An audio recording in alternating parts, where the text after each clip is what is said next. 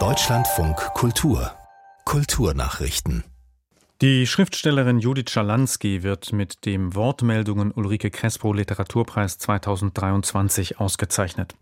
In ihrem preisgekrönten Essay Schwankende Kanarien setze Schalansky sich vor dem Hintergrund der Klimakatastrophe mit Frühwarnsystemen der Menschheit auseinander, teilte die Crespo Foundation in Frankfurt am Main mit.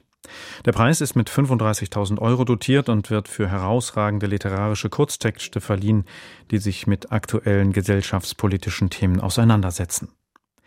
In Straßburg hat das Europäische Parlament mit großer Mehrheit seine Position zum geplanten Datengesetz verabschiedet. Anders als ursprünglich vorgeschlagen soll ausgeschlossen werden, dass personenbezogene Daten zur Handelsware werden. Matthias Reiche.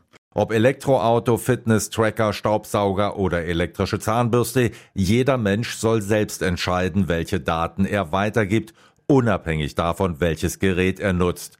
Hier besteht das EU-Parlament auf klare Regeln und gegebenenfalls harte Strafen. Streit wird es bei den weiteren Verhandlungen aber darüber geben, unter welchen Voraussetzungen staatliche Einrichtungen einen bisher nicht definierten außergewöhnlichen Bedarf an solchen personenbezogenen Daten einfordern können.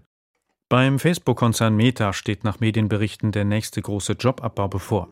Die zweite Welle der Stellenstreichungen solle am Mittwoch beginnen, schrieb die Financial Times. Das Wall Street Journal hatte berichtet, die Kürzungen dürften sich in mehreren Runden über die kommenden Monate hinziehen.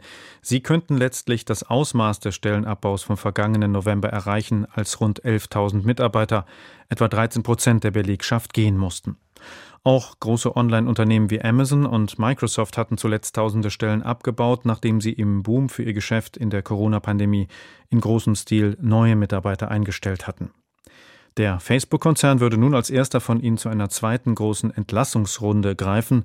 Meta-Chef Zuckerberg hatte 2023 zum Jahr der Effizienz ausgerufen.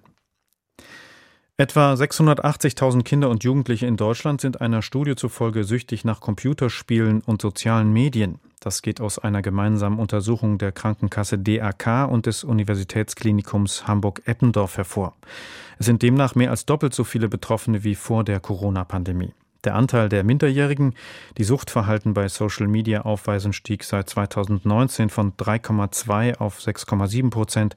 Bei der Nutzung von Computerspielen kletterte die Quote von damals 2,7 auf 6,3 Prozent im vergangenen Jahr.